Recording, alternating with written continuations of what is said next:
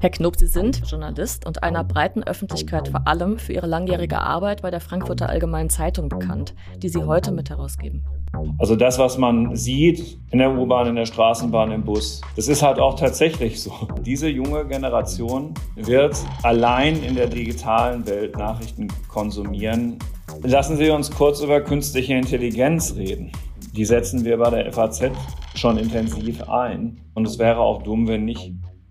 Möglicherweise ist die Tatsache, dass sie jedenfalls im Moment noch nicht beobachten, dass alle reinströmen in diese individualisierten Optionen, ja auch ein kleiner Beleg dafür, dass man sich gerne überraschen lässt, dass man sich vielleicht sogar ärgern möchte über das, was man liest. Das mit diesen Lesermeinungen auf der Seite funktioniert sowieso nur deshalb, weil da erstmal ein Algorithmus als Filter davor läuft, weil das würde ja kein Moderator aushalten. Leute, ihr könnt so lange gendern, wie ihr wollt. Solange ihr der Männerwelt das Programmieren überlasst, bringt euch das überhaupt nichts. Die gedruckte Tageszeitung. Ausladende, raschelnde Bögen, dünnen, frisch bedruckten Papiers, über Nacht hergestellt und am frühen Morgen an die Haustüren, Kioske und Bibliotheken der Republik geliefert. Sie gilt als bedrohte Art. Im Zeitalter der Digitalisierung kann es fast abwegig wirken, Ressourcen für ein derart aufwendiges Medium aufzubringen. Nach Redaktionsschluss um 18 Uhr passiert noch so einiges, dass es nun nicht mehr in die Zeitung schafft. Online könnte man aktueller sein und nebenbei Papier, Transportwege und logistischen Aufwand sparen. Jedoch aller Abgesänge zum Trotz, es gibt sie noch, die Printausgaben der großen Tageszeitungen. Die Nachfrage sinkt zwar, aber sie bricht nicht ganz weg. Unter Druck stehen die Zeitungshäuser dennoch, denn sie müssen nicht nur untereinander um Gunst und Aufmerksamkeit zahlender LeserInnen kämpfen, sondern bekommen zunehmend Konkurrenz auch von anderen Medien. In den vielen Möglichkeiten des digitalen Raums verschwimmen die Grenzen zwischen den Zuständigkeiten. Radio- und Fernsehsender flankieren ihre Inhalte mit Texten und aus Zeitungsredaktionen kommen Podcasts und Videoformate. Der öffentlich-rechtliche Rundfunk wie auch der privat finanzierte Zeitungsmarkt weiten also ihre jeweils angestammten Angebote aus. Zum einen, um in der überbordenden, vermeintlich kostenlosen Informationsflut des Internets nicht aus dem Bewusstsein der digitalen Gesellschaft zu verschwinden zum anderen, um aktiv neue Möglichkeiten und Darstellungsformen aus den etablierten Medien selbst heraus zu entwickeln, im Sinne einer kulturellen Weiterentwicklung, aber sicher auch, um sinkende Werbeeinnahmen mit attraktiven Bezahlangeboten auszugleichen. In welchem Spannungsfeld findet sich Zeitungsjournalismus heute wieder und wie transformiert er sich dabei? Wie reagiert Zeitung auf neue Bedürfnisse und Gewohnheiten unterschiedlicher Zielgruppen? Wo schafft sie selbst neue Angebote und was macht dabei das Handwerk des Zeitungsjournalismus aus? Das ist unser Thema heute im Digitalgespräch. Mein Name ist Marlene Görger. Ich bin Physikerin und Technikphilosophin am Zentrum Verantwortungsbewusste Digitalisierung. Und ich bin Petra Gehring, Professorin für Philosophie an der Technischen Universität Darmstadt. Im Digitalgespräch zu Gast haben wir wie immer einen Experten.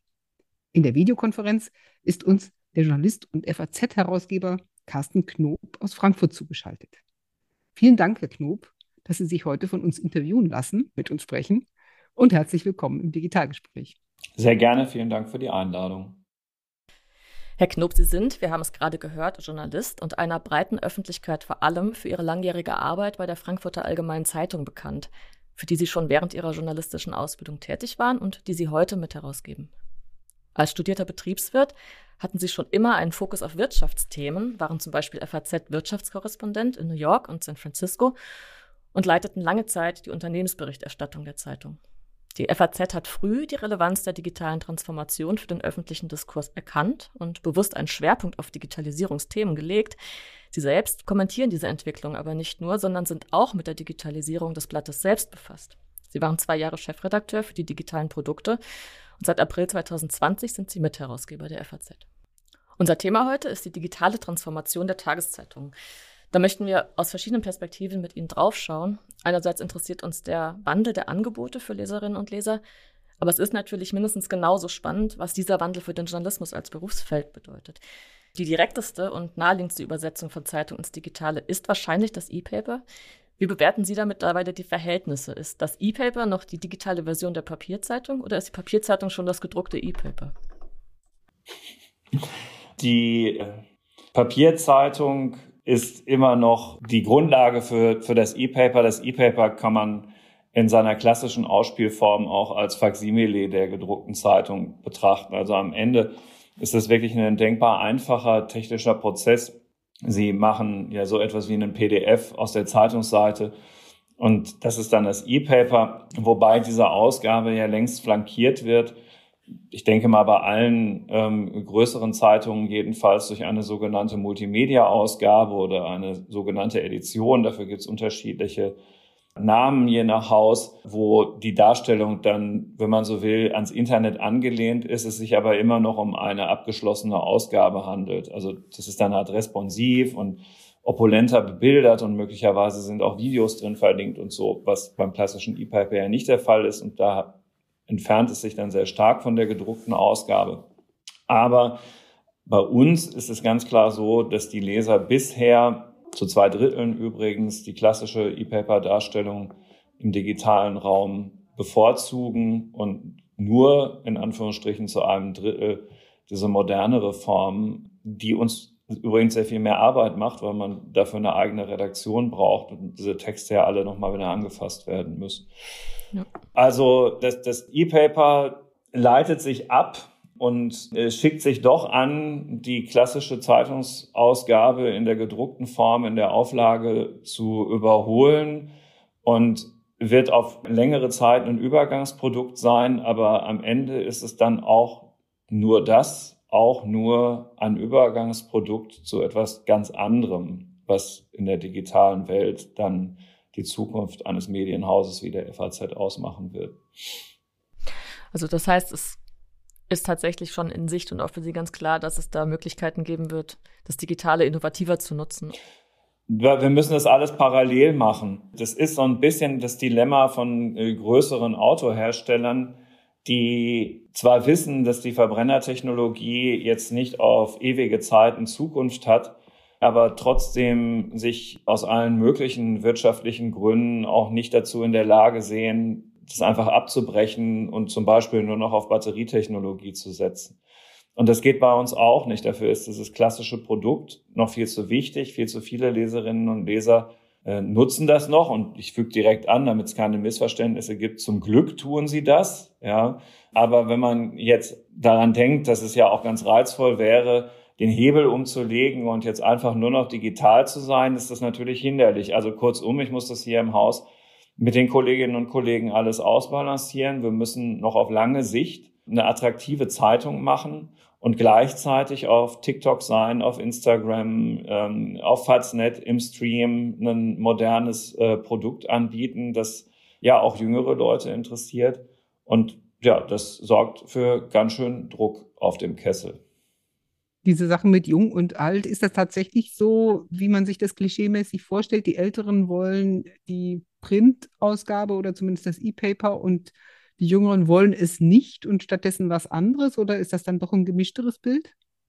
Nee, das Bild ist nicht gemischter. Also ich füge da jetzt gar keine Adjektive dazu, die das bewerten, sondern kann einfach nur sagen, genauso ist es. Und so beobachten Sie und unsere Hörer es ja auch in ihrem Alltag. Also das, was man sieht in der U-Bahn, in der Straßenbahn, im Bus, im Café, äh, daheim, das ist halt auch tatsächlich so. Das ist der Grund, warum die Printauflagen ähm, überall wirklich deutlich sinken. Zeitungen aus dem Straßenbild verschwinden und wer sie noch hat, ist in der Regel vergleichsweise alt. Und neue junge Leser kommen für das Papierprodukt in einer nicht nennenswerten Zahl dazu. Sie sagten jetzt ja, das E-Paper ist im Grunde ein Faksimile der gedruckten Zeitung. So dieses sich hinsetzen und eine Zeitung von vorne bis hinten durchschauen, sich den langen Texten widmen, sich da rein vertiefen. Ist das was, wo auch Leute, die jetzt erstmal jünger sind, aber ja auch älter werden, irgendwie reinwachsen? Oder sind die Arten, wie sich junge Leute informieren, nachhaltig? Bleibt das so? Oder ist das zu früh, um das irgendwie zu bewerten? Nö, ist überhaupt nicht zu früh, um das zu sagen. Also wenn Sie mit reinwachsen, ähm, die Frage stellen, ob man denn sich vorstellen kann, dass, wie soll ich sagen, man, wenn man nur alt genug ist, dann doch zur Zeitung greift. Wenn man jetzt erst, weiß ich nicht, 20 ist, dann würde ich das ausschließen. Ähm, ich denke gerade so ein bisschen nach. Also angenommen, man würde 50 oder 60 werden müssen, bevor man dann zur Zeitung greift also man ist jetzt 20, dann warten wir also 30, 40 Jahre. ich würde mal vermuten, da wird es schwierig, an eine gedruckte Zeitung dran zu kommen. Also selbst wenn Sie da reinwachsen wollen würden, wird Ihnen das ehrlich gesagt kaum gelingen in der Zeitspanne, die wir jetzt uns gerade so vornehmen. Nein, diese junge Generation wird allein in der digitalen Welt Nachrichten konsumieren. Also wir reden jetzt natürlich pointiert ne, und äh, Ausnahmen bestätigen die Regel, aber die breite Masse wird beim digitalen Newsstream bleiben. Und wenn wir alles richtig machen und obendrein noch eine Portion Glück haben, machen Sie das weiterhin bei uns, der FAZ oder von mir aus bei der SZ oder der Zeit und lassen sich das nicht von irgendeinem amerikanischen Großkonzern kuratieren, wo wir nur noch Texte zuliefern, für die wir so bezahlt werden wie früher die Weber im Manchester-Kapitalismus oder so. Also wenn es gut läuft, schaffen wir das, markenaffine Leser in unserer digitalen Produktwelt zu binden und das dauerhaft als abonnierende Kunden. Und wenn es schlecht läuft, schaffen wir auch das nicht mit den Konsequenzen, die man sich dann vorstellen kann. Also um das zusammenzufassen, die Herausforderung ist, so viele Printleser, äh, die wir noch haben, wie möglich zu umarmen, damit sie so lange wie möglich bei uns bleiben mit allem, was wir da haben. Und so viele äh, junge, neue, digital lesende Kunden für uns zu gewinnen und zu begeistern, um die FAZ als ihre verlässliche Medienmarke neu zu entdecken. Sie sagten ja jetzt ja schon, dass es wahnsinnig viel Arbeit macht, diese digitalen Angebote zu erstellen und dass da auch andere Redaktionen dran arbeiten. Wie unterscheidet sich denn die redaktionelle Arbeit? Es ist äh, keine andere Redaktion, sondern eine zusätzliche Redaktion. Also die gesamte Redaktion der FAZ, übrigens 450 Journalisten, ähm, arbeitet online und print. So. Mhm. Es gibt nur eine kleinere Zahl, die sich jetzt nicht auf reine Online-Funktionen äh, spezialisiert hat, genau wie es eigentlich nur noch eine kleinere Zahl gibt von Kollegen, die sich auf reine Printfunktionen spezialisiert haben alle, die kreativ Inhalte erstellen, tun das fast durch die Bank für alle Ausspielkanäle, die wir haben. Ne, also da gibt es keinen besonderen Unterschied mehr. Hat sich die Arbeit gewandelt? Ja, natürlich. Und zwar unter ganz vielen Aspekten. Wir machen Dinge, die wir früher überhaupt nie gemacht haben, zum Beispiel Vertical Storytelling, TikTok-Videos, ähm, Insta-Videos, Erklärformate was kostet die Welt, ist ein Wirtschaftserklärformat, das wir für Funk produzieren. Sowas hat die FAZ früher ja überhaupt nicht gemacht und ist Bewegtbild und hat jetzt noch nicht mal was mit gedrucktem Wort zu tun. Was wir früher auch nicht gemacht haben, ist das journalistische Format, das wir drei jetzt hier im Moment miteinander verfolgen, ist Podcasts. Auch dazu gibt es inzwischen ja eine ganze Palette von unterschiedlichsten Podcasts in der Früh, am Nachmittag äh, zu Nachrichten und äh, zu allen möglichen Spartenthemen hat über die Woche verteilt mit, mit wirklich vielen, vielen Hörern.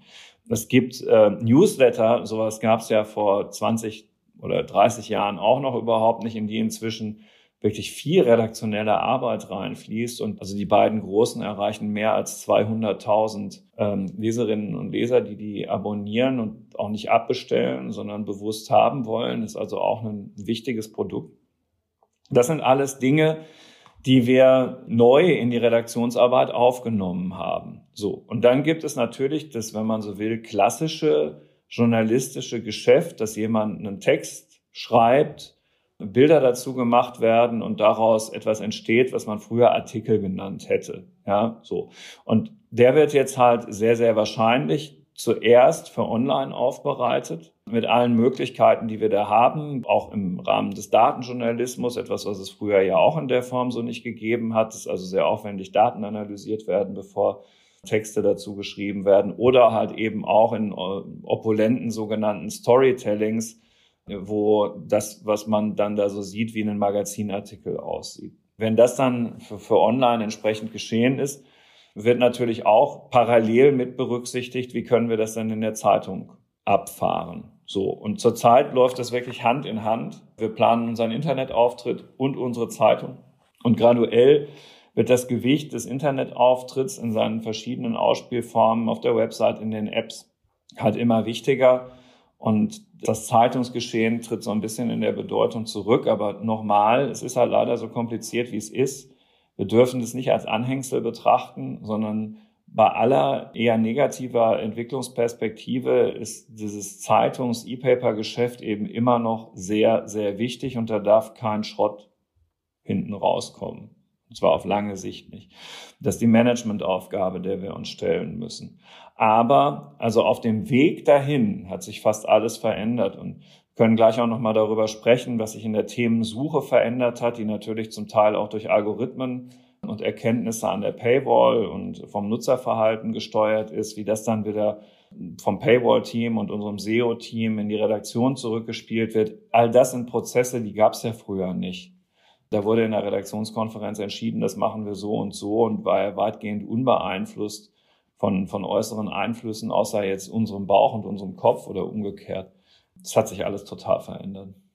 Diese äh, multimedialen Optionen und diese unterschiedlichen äh, digitalen Pfade oder Ausspielrichtungen zu beherrschen und äh, da auch sozusagen quer zu kooperieren als Autorin, habe ich da auch gleichzeitig gewisse Sachen neu zu beachten am Text selbst? Muss ich am Text selbst auch ein bisschen anders arbeiten, damit das gut passt für alle Ausspielwege? Ja und nein. Wie immer bei uns in der Branche muss man mit der Antwort sehr vorsichtig sein, damit sie nicht falsch interpretiert wird. Was sich nicht verändert hat, sind die Kriterien, die guten oder schlechten Journalismus, gute oder schlechte Recherche, gutes oder schlechtes Deutsch ausmachen. Da ist es alles so, wie es immer war. Möglicherweise sogar noch ein bisschen stärkerer Druck darauf, dass es handwerklich wirklich sauber gemacht wird, weil es natürlich im Netz viel schneller kommentiert werden kann, viel transparenter ist, ob da Formulierungen übernommen worden sind, die man schon mal woanders irgendwo gefunden hat oder, oder, oder, was man sich so alles vorstellen kann. Bei all dem gilt, dass das ja auch, wenn man da liederlich gearbeitet hat, dass das früher liederlich war und es heute immer noch so ist und dass man das besser nicht so machen sollte, sondern so, wie man es im Volontariat oder eben in seiner journalistischen Ausbildung und möglicherweise ja auch an der Universität schon beim wissenschaftlichen Arbeiten beigebracht bekommen hat. So. Was sich natürlich geändert hat, was früher nicht so wichtig war, weil es dann in Anführungsstrichen nur im Zweifel auf die Überschrift in der Zeitung ankam. Also bei der Bildzeitung ist bestimmt immer viel drauf geachtet worden. Bei der FAZ war es immer noch nicht so wichtig, weil sie ja so als Ganzes wahrgenommen worden ist, diese Zeitung mit ihrem Angebot. Und im Internet zerfällt unser Angebot ja in seine Einzelteile. Jeder Text steht für sich, äh, auf den Social-Media-Kanälen erst recht. Und deswegen ist es echt wichtig, dass diese Überschrift spannend gemacht ist, dass sie zum Verweilen anregt und da unten drunter ein Teaser steht, der jetzt eben nicht das ist, was vielleicht der eine oder andere Hörer als Clickbaiting empfinden würde, so billige Tricks, sondern eben das vermeidet und trotzdem spannend ist, auf den Text noch neugieriger macht als die Überschrift, nicht alle Fragen beantwortet, ohne eben zu billig zu wirken. So, und das ist etwas, was auch ganz normale Textjournalisten völlig neu lernen mussten und auch immer noch neu lernen, weil nicht jeder auf dem Weg im gleichen Tempo voranschreiten will oder kann. Und da hat sich tatsächlich was verändert. Und natürlich wenn ich das gemacht habe, kommen inzwischen längst auch Dinge dazu, dass ich eine SEO-Zeile ausfülle, die möglichst so funktioniert, dass eine Suchmaschine ähm, an möglichst vielen Wörtern hängen bleibt, um den dann vernünftig zu platzieren in den Suchergebnissen, die Google oder wer auch immer bereitstellt.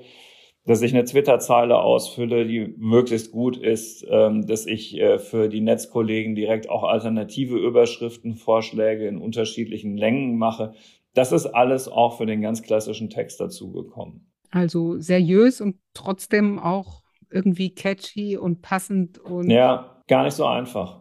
Hm. Das gelingt nicht immer. Kann man sich vorstellen. Ich meine, es fällt ja auch weg, diese ganz spezifische Kunst auf einer guten Zeitungsseite, die gleichzeitige Darstellung der Überschriften irgendwie zu nutzen und die so ein bisschen miteinander spielen zu lassen, aufeinander zu beziehen oder zu kontrastieren.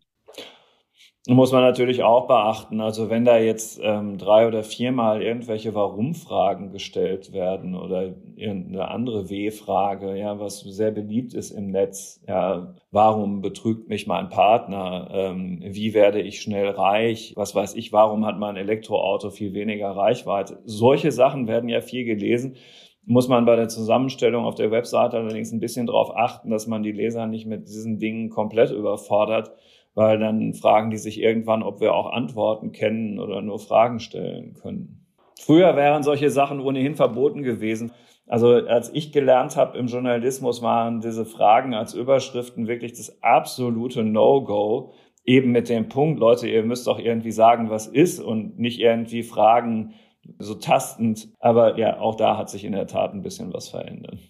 Sie hatten das eben schon mal so ein bisschen angesprochen. Ich würde da gerne noch mal näher drauf eingehen so ein Trend zur Individualisierung von dem, was man so den Tag über auf seinem Bildschirm hat. Den beobachten wir ja überall und Sie haben jetzt ja selbst auch schon Newsfeeds erwähnt. Ähm, wie stark bemerken Sie das denn und wie sehr bedienen Sie auch diesen Trend dann in Ihren Angeboten? Die FAZ ist in ihren digitalen Produkten in der ersten Ebene, die man sieht, und das bleibt auch so, ein kuratiertes Produkt, und zwar ein von der Redaktion kuratiertes Produkt.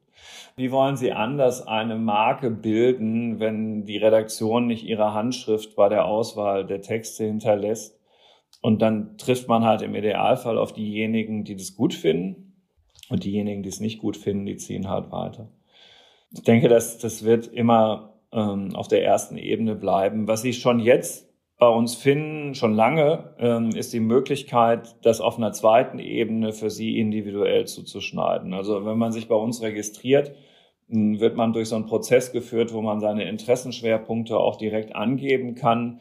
Und auf der zweiten Ebene der App, also auf dem entsprechenden Reiter, wenn man so will, wenn man da draufklickt, sieht man schon jetzt, ähm, also das sind die Autoren, die ich gut finde, das sind die Themen, die mich interessieren, das ist schon im höchsten Maße individualisiert. Man würde vermuten, dass das sehr stark genutzt wird, ist aber nicht so. Also da müssen die Nutzer ganz offensichtlich noch reinwachsen oder sie finden das, was wir ihnen da im Studium Generale auf Seite 1 anbieten, gar nicht so schlecht. So. Ähm, mh, wer das richtig gut kann mit dieser Individualisierung, sind halt eben die schon genannten Großen, die äh, in ihren Newsfeeds sofern sie überhaupt noch News beachten, das geht ja bei Facebook und Co rapide zurück, ähm, natürlich schon eine hohe Individualisierung erreichen. Also wer TikTok-Nutzer ist, weiß, dass dieser Algorithmus sehr, sehr schnell lernt, was einen interessiert und was einen nicht interessiert.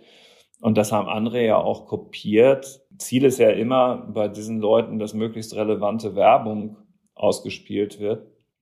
Und die Inhalte sind dann ja eher Beiwerk. Das, dessen sollte man sich immer bewusst sein als Nutzer dieser Plattform. Ähm, und je individueller das wird, also je, ne, je intensiver man sie nutzt, desto individueller wird ja auch dieser Zuschnitt dessen, was da ausgespielt wird, dass halt auch sehr, sehr viel ausgeblendet wird von Dingen, für die ich mich eigentlich auch interessieren sollte. Und dafür ist eine allgemeine Tageszeitung da, die jetzt nicht unbedingt einen Titel tragen muss, sondern jede, die man sich da vorstellen kann. Aber den Nutzen, den das stiftet, den müssen viele neu oder wieder für sich entdecken. Und auch das ist eine riesige Aufgabe für die Zukunft, dass der Wert, der in diesem, der Amerikaner sagt dazu auch, glaube ich, Serendipity, also man stolpert über Dinge, die man eigentlich gar nicht gesucht hat, was für mich immer das Zeitungslesen ausgemacht hat und mir auch wirklich einen Mehrwert bringt, dass man dem halt auch wieder einen Wert zuschreibt. Das geht in der Gesellschaft durch den Einfluss dieser gesteuerten Angebote ziemlich verloren. So. Äh, etwas längere Antwort auf die Frage, ähm, aber natürlich äh, auch eine klare Aussage. Erstens, die Kuratierung auf der ersten Ebene wird bleiben. Zweitens, was technisch möglich ist an Individualisierung, werden wir für diejenigen, die das nutzen wollen, anbieten und tun es auch schon. Möglicherweise ist die Tatsache, dass sie jedenfalls im Moment noch nicht beobachten, dass alle reinströmen in diese individualisierten Angebotsoptionen, ja auch ein kleiner Beleg dafür, dass man sich gerne überraschen lässt, dass man sich vielleicht sogar ärgern möchte über das, was man liest. Also die wirklich Klugen verstehen, dass sie dann besonders gut irgendwo aufgehoben sind, wenn sie sich auch immer wieder darüber ärgern und ihre eigenen Gedanken daran schärfen weil man nämlich ein bestimmtes Medienangebot als schlauer Mensch nicht abonniert, um sich permanent in seiner eigenen Meinung bestätigen zu lassen, sondern um die herausfordern zu lassen. Aber auch dieses Wissen geht in der Gesellschaft leider immer weiter verloren. Wir haben jetzt ja mit diesem Individualisierungsthema schon so einen Aspekt von automatisierten Verfahren, die zum Einsatz kommen. Gibt es auch noch andere Bereiche der, der redaktionellen Arbeit vielleicht auch, wo das eine Rolle spielt oder wo Sie das auch zukünftig stärker sehen? Lassen Sie uns kurz über künstliche Intelligenz reden. Wenn man so will, die Endstufe dieses Themas Algorithmen und Einfluss derselben. Und die setzen wir bei der FAZ schon intensiv ein. Und es wäre auch dumm, wenn nicht. Künstliche Intelligenz hilft uns nicht nur anzubieten, dass alle Texte vorgelesen werden können für Leute, die sich die Texte vorlesen lassen möchten. Text-to-Speech, das ist ja künstliche Intelligenz, die dahinter steckt Sie hilft uns auch, ähm, Überschriften zu optimieren. Sie hilft uns bei der Entscheidung, ob Stücke vor oder hinter der Paywall stehen sollen im Vergleich zu erwarteten sogenannten Conversions in Abos oder Werbeeinnahmen. Künstliche Intelligenz wird uns sehr wahrscheinlich auch bei Recherchen künftig stärker helfen. Sie wird Texte zusammenfassen können, Sie wird für das Archiv Chancen eröffnen, ganz anders mit unserem Textfundus umzugehen. Also viel schneller kann man da ähm, Anfragen beantworten, die dann ja auch als Produkt, wenn man so will, verkauft werden. Also so, ähm, na, wie hat die FAZ über die Wiederbewaffnung Deutschlands berichtet? Äh, wie hat die FAZ über den Zusammenschluss von Mannesmann und Vodafone berichtet? Oder, oder, oder müsste jetzt ein Archivar ähm, lange bei uns forschen, äh, bevor er dazu irgendwas verfassen kann. Wenn man ähm, einer ChatGPT-Software oder ähnlichem einfach unseren Textfundus übereignen würde zum Arbeiten damit, lässt sich ja sehr gut vorstellen, dass da ganz äh, spannende Ergebnisse bei rauskommen können. Ähm, und wenn das dann nochmal menschlich überprüft wird, wäre das ein tolles Angebot, das das Archiv machen könnte. Was wir nicht machen werden, um das auch glasklar zu sagen, also wir werden die Chancen, die in der KI stecken, nutzen, aber wir werden keine Originaltexte von künstlicher Intelligenz schreiben lassen und keine Bilder von künstlicher Intelligenz erstellen lassen. Darauf wird man sich bei der FAZ verlassen können und auch da geht es darum, dass der Markenkern erhalten bleiben muss. Die Unabhängigkeit dessen, was wir hier tun, steht über allem. Deswegen hat die FAZ keinen Chefredakteur, sondern Herausgeber. Deswegen gehört sie einer Stiftung und so weiter. Und äh, wir dürfen auf keinen Fall zulassen, von irgendeiner Technologie abhängig zu werden, sondern die Inhalte müssen hier weiter von Menschen erstellt werden. Darauf muss man sich verlassen können. Auch das ist dann Markenkern. Aber wir sind hier natürlich nicht gestrig, sondern nutzen es in der beschriebenen Art und Weise an allen Stellen, die irgendwo dazu dienen können, unser wirtschaftliches Vorankommen zu sichern. Lassen Sie Algorithmen dieses Typs auf Ihr Material? Noch nicht, aber künftig ist es zumindest vorstellbar. Das Entscheidende ist ja, wo das Material verbleibt, auf was die Schnittstelle zugreift. Ich denke nicht, dass die Lösung so aussehen wird, dass wir es in irgendeine amerikanische Cloud hochladen oder so, aber das wird auch künftig gar nicht sein müssen. Es, es gibt verschiedenste ähm, Möglichkeiten, Schnittstellen zu nutzen, die das zulassen ähm, auf den eigenen Servern und so wird es dann auch sein.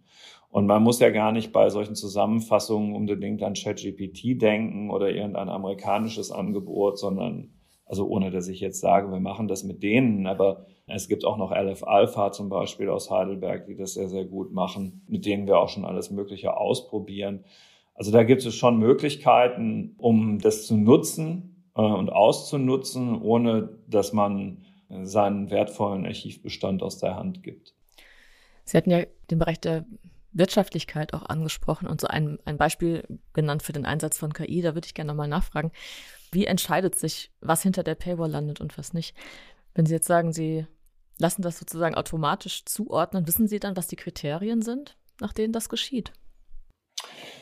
Also, es gibt ein Paywall-Team, das Tag für Tag dazulernt auf der Basis des realen Nutzungsverhaltens der Leser auf unserer Plattform. Wer hat oder wer kauft in dieser Sekunde welchen Text, welcher Text wird wie lange gelesen, wie lange halten sich die Leute da drin auf. Es wird alles permanent analysiert und ausgewertet und auf der Basis werden, wie schon mal kurz erwähnt, das ähm, äh, werden die Erkenntnisse in jede einzelne Konferenz der Teilressorts reingespielt. Und dann erfahren die halt, dass, ähm, um jetzt ein Beispiel zu nennen, aus dem inzwischen schon vergangenen Jahr sich die Leute unglaublich für Hafermilch interessieren. Früher hätte man ohne dieses Wissen mit Glück vielleicht einen großen Text über Hafermilch in der Zeitung gehabt und dann halt erstmal eine ganze Weile nichts. So. Und dann entwickelte sich das aber zum Verkaufsschlager, dieses Stück, und dann wurde das in die Redaktion zurückgespielt und dann gab es alle möglichen Texte über den Milchmarkt, über Kuhmilch, über die Klimabilanz von Kuhmilch, über die Verträglichkeit von Kuhmilch, Hafermilch, Mandelmilch, was weiß ich. Das ist faszinierend, weil die Redaktion sich da hat wirklich komplett von diesen Erkenntnissen hat inspirieren lassen. War jetzt ein bisschen Zufall, ähm, dass die Texte sich eher kritisch mit diesem Thema Hafermilch auseinandergesetzt haben und dann schrieben auch schon Leser, ob wir jetzt irgendwie gerade vom Verband der deutschen Milchbauern bezahlt werden würden. Aber nein, wir sind von unseren Lesern bezahlt worden, haben uns unsere eigenen Gedanken gemacht, man glaubt es kaum und haben dann halt eben entsprechend Texte dazu geschrieben. Und ja, so läuft es an diesem konkreten Beispiel festgemacht in, in Zeitungsredaktionen im Jahr 2022, 2023 fortfolgende.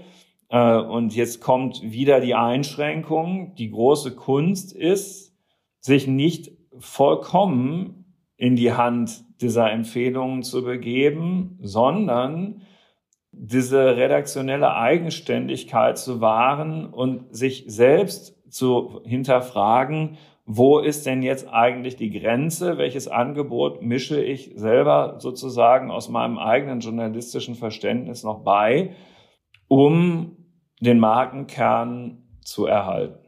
Das ist die tägliche Arbeit. Man könnte ja auch sagen, äh, hätten Sie jetzt 60 oder 70 Leserbriefe zum Thema Hafermilch, Kuhmilch und so weiter bekommen, also in, in einer komplett analogen Welt, hätte ja vielleicht auch jemand in der Redaktion gesagt, hups, da müssen wir mal jemand dran setzen, das Thema ist interessant, das wird jetzt vertieft. Ja, hätte aber viel länger gedauert, bevor die, die Erkenntnis äh, diffundiert wäre in der Redaktion. Und tatsächlich auch sehr, sehr unwahrscheinlich, dass man zu dem Thema in der klassischen Art und Weise so viele Leserbriefe bekommen hätte. Das ist auch ein schlechter Indikator übrigens, weil die meisten Leserbriefe kommen natürlich zu kontroversen politischen Themen. Das muss aber an der Paywall nicht unbedingt das sein, was die Leute dazu animiert, einen Text zu kaufen. Also daraus kann man auch die falschen Schlüsse ziehen, wenn es darum geht, in der digitalen Abo-Welt erfolgreich zu sein. Wenn wir jetzt mal bei den schriftlichen Reaktionen sind, die Kommentarspalte unter den Artikeln, ist das die Leserbriefseite in der Zeitung oder unterscheidet sich das doch sehr stark? Unterscheidet sich sehr stark. Mhm. Es ist ähm, eine andere Welt geradezu. Viel emotionaler, spontaner, erregter, mhm. beleidigender, distanzloser, verletzender extremer, die demokratischen Grundlagen anzweifelnder. Also so wie man sich so Medien, Social Media eigentlich mehr, aber so, so Diskussionsspalten im Internet so vorstellt. Diejenigen, die sich hinsetzen und uns kaum noch einen Brief, aber dann halt eben eine längere E-Mail zu einem Zeitungsstück schreiben, sind viel reflektierter, viel freundlicher. Also jetzt nicht alle, Ne? Aber also in der Tendenz schon. Das mit diesen Lesermeinungen auf der Seite funktioniert sowieso nur deshalb, weil da erstmal, das habe ich noch vergessen, natürlich auch ein Algorithmus als Filter davor läuft, der einfach mal alles rausnimmt und überhaupt nicht für die Moderation freigibt, was äh, den üblichen Dreck äh, an Antisemitismus und so weiter enthält, ähm, den man sich so vorstellen kann. Ja, also das läuft alles erstmal überhaupt nicht durch, weil das würde ja kein Moderator aushalten. Und dann, was übrig bleibt, da ist noch genug drin, wo man sich auch bei vielen Dingen, die wir dann trotzdem freischalten, wo man sich fragt, na ja. Es gibt ja auch viele Zeitungen, die damit viel, viel restriktiver umgehen. Ich sollte da fast gar nicht mehr Zeitung sagen, viel, viel, also Medienhäuser, die damit viel restriktiver umgehen, weil man gerät dann ja auch als Plattformanbieter in die Mithaftung für diese Inhalte da und es ist ein täglicher Kampf, ehrlich gesagt. Wir hatten jetzt rund um das Paulskirchenjubiläum 175 Jahre Deutsche Nationalversammlung mehrere, viele Texte in der Zeitung, wo es darum ging, ähm, dass äh, unsere Demokratie, unsere parlamentarische Demokratie doch bei aller Kritik immer noch ziemlich gut funktioniert und diese Grundrechte eine riesige Errungenschaft sind und die Politiker auch nicht alle neben der Kap und so. Und zum Teil ist es wirklich zum Verzweifeln, was da an Reaktionen dazu gekommen sind. Ist, äh, ja, Insofern aber auch lehrreich Meinungsfreiheit, Pressefreiheit, äh, unsere Verfassung und unsere, unsere Verfasstheit in diesem Staat ist leider nichts, was irgendeine Hörerin oder ein Hörer selbstverständlich nehmen sollte. Dieses Netz trägt auch dazu bei, dass das äh, ganz schön attackiert wird. Und wenn wieder irgendeiner in der Kneipe nebenan oder irgendwo im Gespräch wieder irgendeinen Stuss über die Medien erzählt und die Politiker und das System, ähm, nutze ich jetzt gerade mal die Gelegenheit dazu aufzurufen, viel stärker dagegen zu halten, sich nicht umzudrehen, wegzugehen, um sozusagen diesem Gespräch auszuweichen, sondern diesen Menschen zu stellen und ihn davon zu überzeugen, dass er auf dem Holzweg ist. Äh, das nur so am Rande.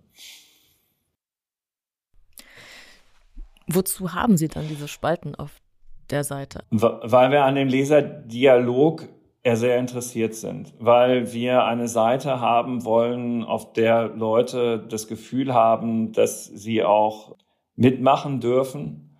Und es gibt ja auch Leserdialoge, die total intelligent sind, wo man was dazulernt, wo eine Perspektive eröffnet wird, die man vorher nicht hatte. Und da ich das aber vorher nicht genau weiß, unter welchem Stück sich das so abspielt, ja, also kurzum, ich möchte die nicht aussperren. Es ist ja auch unsere Aufgabe, in diesen Institutionen nach Möglichkeit mit der Gesellschaft im Gespräch zu bleiben. Und wenn ich die Gesprächsangebote abdrehe, dann mache ich da ja auch schon wieder was falsch. Also der Journalist, der früher wie so ein Lehrer in der Schule einfach nur vorne steht, noch an seinem Pult und den Schülern sagt, so und so ist es, das funktioniert ja auch in der Schule nicht mehr und im Journalismus funktioniert es auch nicht mehr. Das ist der übergeordnete Grund, warum es diese Leserdialogsparte noch gibt. Jedenfalls so lange, wie es nicht komplett unerträglich wird für die Kolleginnen und Kollegen im Social Team, die sich darum kümmern müssen. Ist es auch schon mal vorgekommen, dass sich dann doch die Dynamik, die sich dann abbildet, gerade vielleicht bei so einem Thema, was so ein bisschen textübergreifend eine Weile lang im Blatt ist, dass sich die Dynamik dann auch doch ein bisschen dreht? Also in dem Sinne, dass dann Vernünftige den Leuten schreiben, ihr spinnt doch, das passiert leider viel zu wenig. Dass man ab und an auch mal einfach Leute komplett sperren muss, passiert natürlich. Dass man so eine Diskussion auch einfach mal schließen muss, dass man nachträglich Kommentare löschen muss, die man übersehen hat. Sowas passiert alles. Aber also es gibt es bestimmt auch auf unserer Webseite, aber ich habe es noch nie bewusst erlebt, dass eine Diskussion, die sich unter einem Artikel in eine falsche Richtung am Anfang entwickelt hätte, von der Schwarmintelligenz sozusagen später in eine gedreht hätte, von der man sagen würde, wow, das ist ja jetzt nochmal richtig gut gegangen. Das habe ich jetzt noch nicht erlebt.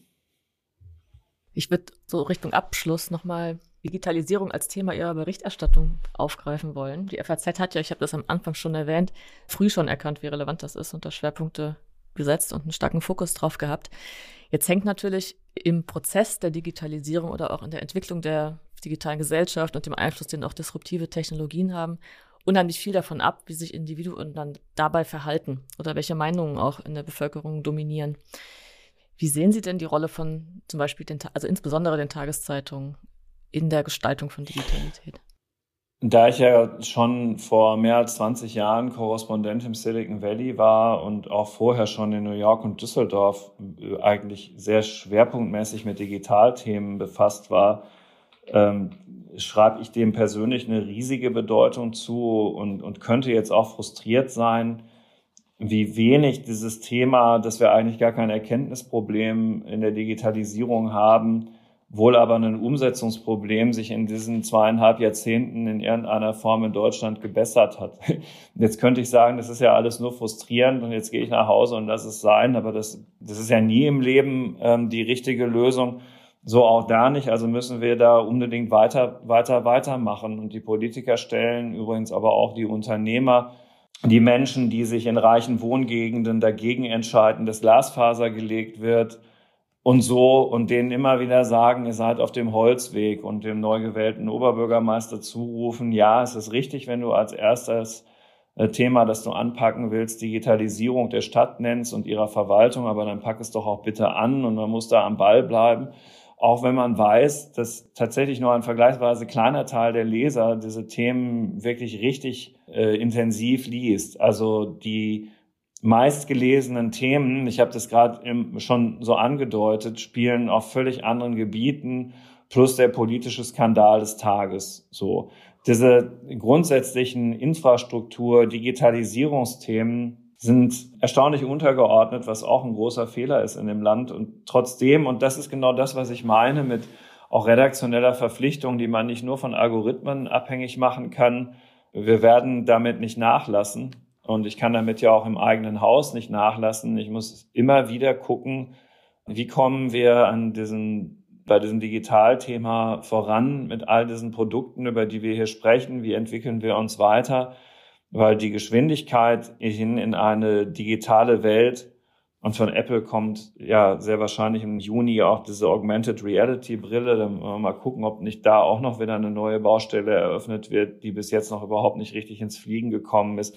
Also das, das lässt ja nicht nach und wir werden in der FAZ weiterhin diese Digitalisierungsthemen sehr überproportional hochhängen, weil sie für die Zukunft des Landes wirklich entscheidend sind. Wir verspielen da die Zukunft unserer Kinder und Enkel, wenn wir das nicht packen. Und ähm, aber das ist jetzt Ansichtssache. Ehrlich gesagt glaube ich, dass in diesem Thema auch wahrscheinlich die beste Antwort auf dieses Thema rund ums Klima zu finden ist durch äh, viel intelligentere und effizientere Nutzung von Infrastrukturen im, im Verkehr, bei der Energieversorgung und, und, und. Ja, also die Digitalisierung ist der Schlüssel für all das und entweder wir packen es oder wir fallen hier wirklich richtig zurück. Und deswegen müssen wir da dranbleiben.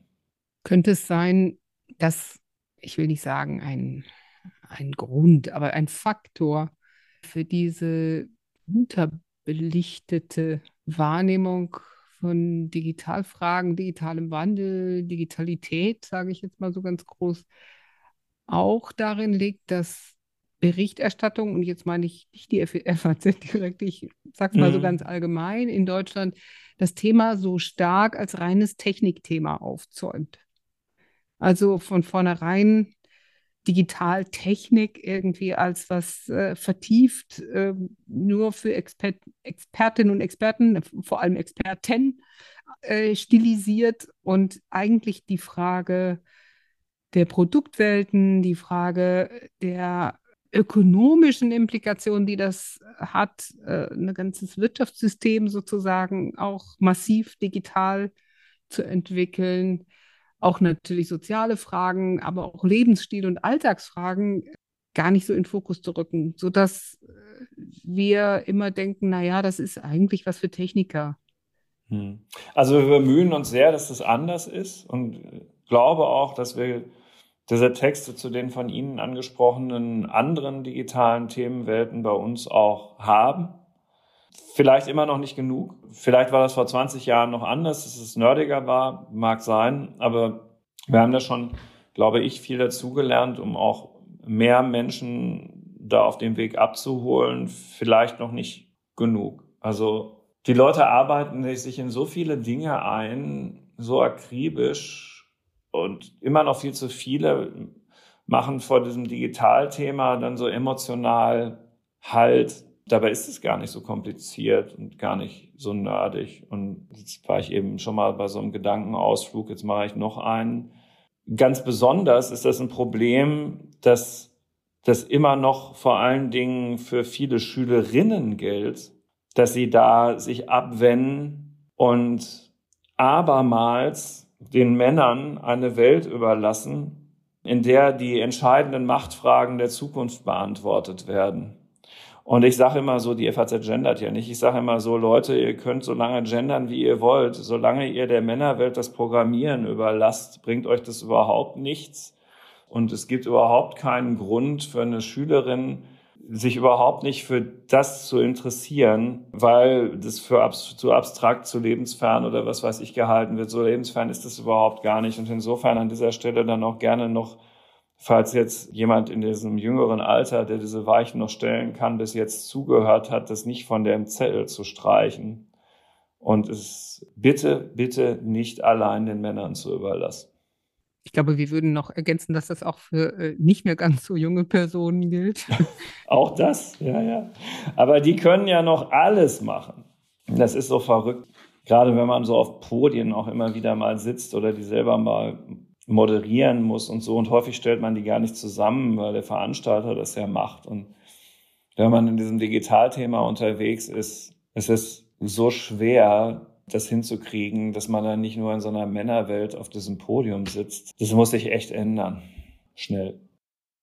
Sie sehen aber, soweit Sie das messen können und im Digitalen können Sie das ja, für diese Themen nicht die Klickzahlen und die Aufmerksamkeit, Nein. die Sie sich wünschen würden. Die Latte der Hafermilch hängt noch sehr hoch. Genau. Das Beziehungsthema, die Hafermilch, der Skandal, die Finanzberatung nicht zu vergessen, Immobilienthemen, Gesundheit und Ernährung, ist es der, das, der Obertitel zum Thema Hafermilch. Solche Sachen interessieren viel, viel mehr. Das heißt, ich habe in der gedruckten Zeitung, in der jetzt ja Algorithmen und Klickzahlen keine Rolle spielen, für die Sichtbarkeit von Themen eine höhere Chance, dass mir diese Themen begegnen, als wenn ich mich einfach dem Algorithmus überlasse. Oh, die Chance, das in der Zeitung zu finden, ist genauso hoch wie die Chance, es auf Faznet zu finden, solange man sich die Mühe macht, direkt auf Faznet zu gucken mhm. und nicht bei irgendeinem Aggregator, mhm. wie Apple News oder so. Ja. Also die Rolle der Zeitung ist, glaube ich, klar geworden.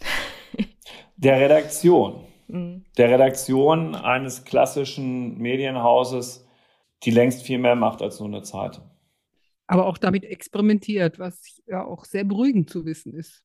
Na klar.